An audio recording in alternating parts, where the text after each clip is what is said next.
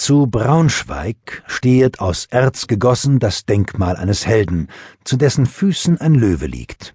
Auch hängt im Dom daselbst eines Greifen Klaue. Davon lautet folgende Sage. Vor Zeiten zog Herzog Heinrich, der edle Welf, nach Abenteuern aus.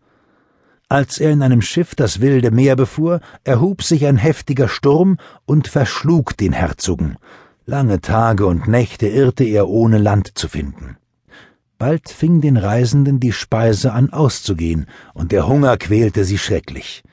In dieser Not wurde beschlossen, Lose in einen Hut zu werfen, und wessen Los gezogen ward, der verlor das Leben und musste der andern Mannschaft mit seinem Fleische zur Nahrung dienen. Willig unterwarfen sich diese Unglücklichen und ließen sich für den geliebten Herrn und ihre Gefährten schlachten. So wurden die übrigen eine Zeit lang gefristet, doch schickte es die Vorsehung, dass niemals des Herzogen Los herauskam. Aber das Elend wollte kein Ende nehmen. Zuletzt war bloß der Herzog mit einem einzigen Knecht noch auf dem ganzen Schiffe lebendig, und der schreckliche Hunger hielt nicht stille. Da sprach der Fürst Lass uns beide losen, und auf wen es fällt, von dem speise sich der andere. Über diese Zumutung erschrak der treue Knecht. Doch so dachte er, es würde ihn selbst betreffen und ließ es zu. Siehe, da fiel das Los auf seinen edlen, liebwerten Herrn, den jetzt der Diener töten sollte. Da sprach der Knecht, das tu ich nimmermehr, und wenn alles verloren ist, so habe ich noch ein anderes ausgesonnen. Ich will euch in einen ledernen Sack einnähen, wartet dann, was geschehen wird. Der Herzog gab seinen Willen dazu. Der Knecht nahm die Haut eines Ochsen, den sie vordem auf dem Schiffe gespeist hatten, wickelte den Herzogen darein und nähte sie zusammen. Doch hatte er sein Schwert neben ihn mit hineingesteckt. Nicht lange, so kam der Vogel Greif geflogen, fasste den ledernen Sack in die Klauen und trug ihn durch die Lüfte über das weite Meer bis in sein Nest. Als der Vogel dies bewerkstelligt hatte, sann er auf einen neuen Fang, ließ die Haut liegen und flog wieder aus. Mittlerweile fasste Herzog Heinrich das Schwert und zerschnitt die Nähte des Sackes.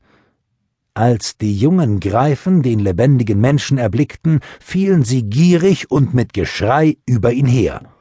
Der teure Held wehrte sich tapfer und schlug sie sämtlich zu Tode. Als er sich aus dieser Not befreit sah, schnitt er eine Greifenklaue ab, die er zum Andenken mit sich nahm, stieg aus dem Neste den hohen Baum hernieder und befand sich in einem weiten, wilden Wald. In diesem Wald ging der Herzog eine gute Weile fort, da sah er einen fürchterlichen Lindwurm wider einen Löwen streiten, und der Löwe schwebte in großer Not zu unterliegen. Weil aber der Löwe insgemein für ein edles und treues Tier gehalten wird und der Wurm für ein böses, giftiges, säumte Herzog Heinrich nicht, sondern sprang dem Löwen mit seiner Hilfe bei. Der Lindwurm schrie, dass es durch den Wald erscholl und wehrte sich lange Zeit. Endlich gelang es dem Helden, ihn mit seinem guten Schwerte zu töten. Hierauf nahte sich der Löwe, legte sich zu des Herzogs Füßen neben den Schild auf den Boden und verließ ihn nimmermehr von dieser Stunde an. Denn als der Herzog nach Verlauf einiger Zeit, während welcher das treue Tier ihn mit gefangenem Hirsch und Wild ernähret hatte, überlegte, wie er aus dieser Einöde und der Gesellschaft des Löwen wieder unter die Menschen gelangen könnte, baute er sich eine Horde aus zusammengelegtem Holz mit Reisern durchflochten und setzte sie aufs Meer. Als nun einmal der Löwe in den Wald zu jagen gegangen war, bestieg Heinrich sein Fahrzeug und stieß vom Ufer ab. Der Löwe aber, welcher zurückkehrte und seinen Herrn nicht mehr fand, kam zum Gestade und erblickte ihn aus weiter Ferne.